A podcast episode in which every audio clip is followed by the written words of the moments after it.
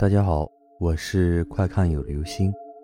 今天的故事叫做“善解人意”。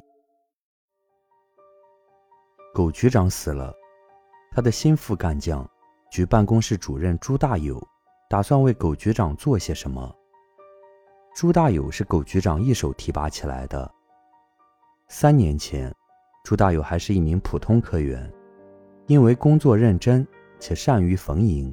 深得狗局长赏识，于是狗局长一步步将他拉上了局办公室主任的宝座。当然，他的确有这个能力，但有能力的人并不在少数。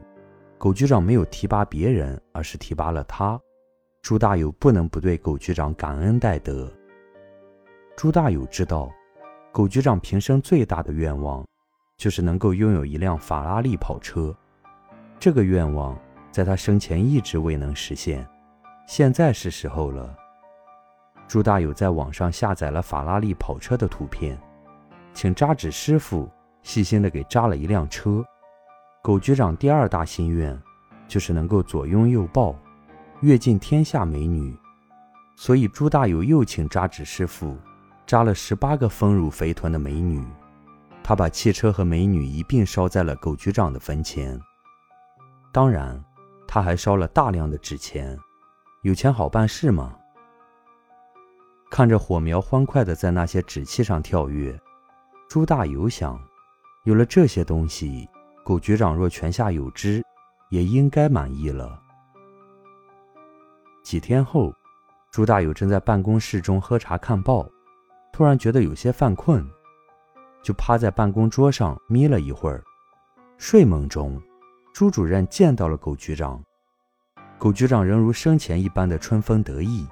他拍着朱大友的肩膀说：“老弟啊，我没有看错你，还是你知道我的心思啊。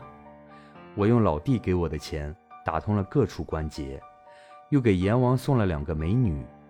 阎王一高兴，让我在阴间做了局长。”说到这里，狗局长轻轻地叹了口气。唉，唯一让我不顺心的是，我现在的下属都是前任局长留下来的，刁钻捣蛋不听话，没有一个贴心的。老弟你也知道，在一个单位里做领导，没有自己的心腹是不行的，所以我已经恳求阎王，让他派人把你请来，还做我的办公室主任。不要！朱主任大叫一声，醒了过来。冷汗湿透了衬衣。好了，这就是今天的故事，善解人意。